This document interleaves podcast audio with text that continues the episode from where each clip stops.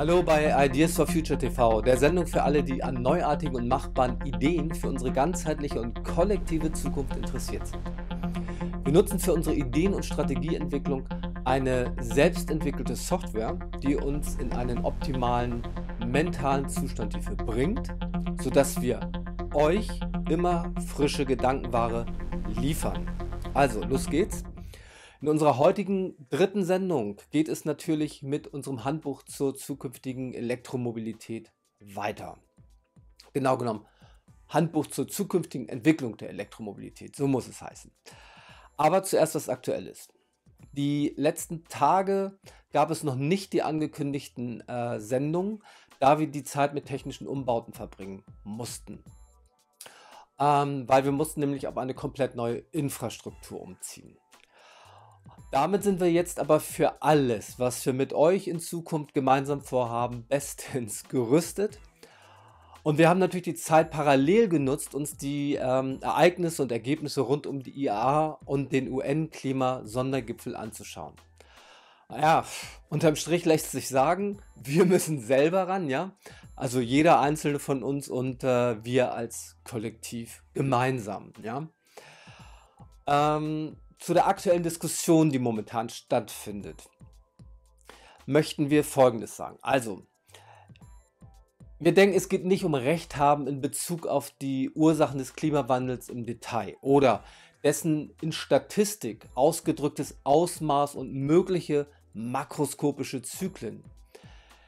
Nein, es geht eigentlich vielmehr um Schadensbegrenzung bezüglich der von uns bereits verursachten Umweltbelastung und Umweltzerstörung. Und das Ganze möglichst schnell, damit der Schaden nicht irreversibel ist.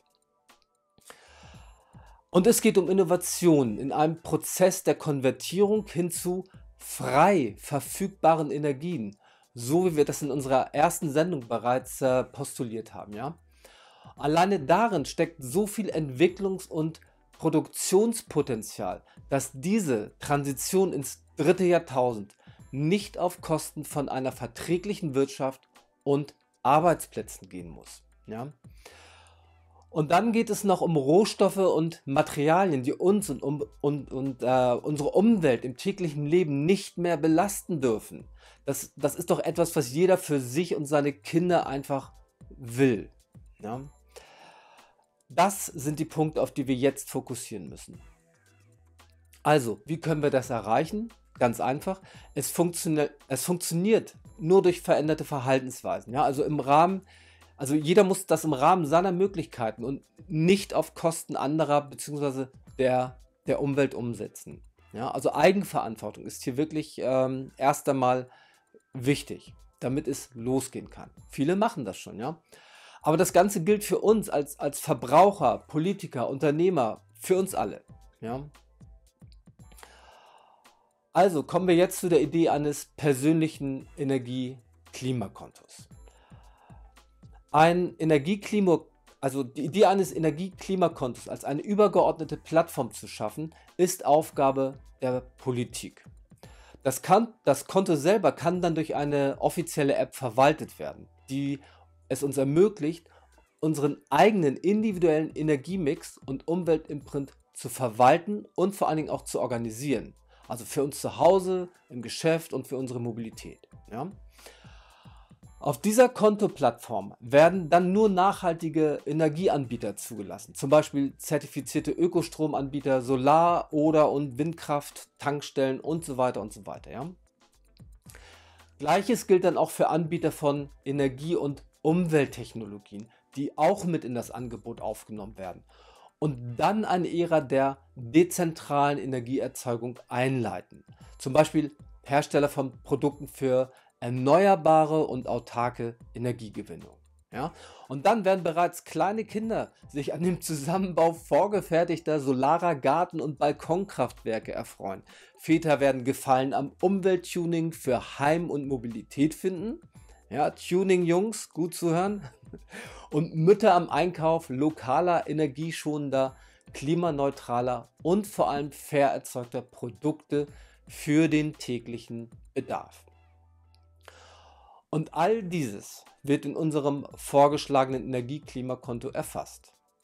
Es dient sozusagen als Motivation und Grundlage für Vergünstigungen und Belastungen basierend auf dem jeweils individuellen Kontostand ähm, jedes Einzelnen von uns. Das ist eine ganz einfache Idee, die als Grundlage für viele der derzeit diskutierten Ansätze und Probleme dienen kann. Mehr hierzu in einer der nächsten Folgen oder auf Anfrage. Nachfrage. Ja, wir arbeiten da noch dran, in, also an den Details. Ja. Zum Schluss wieder mein Hinweis in eigener Sache.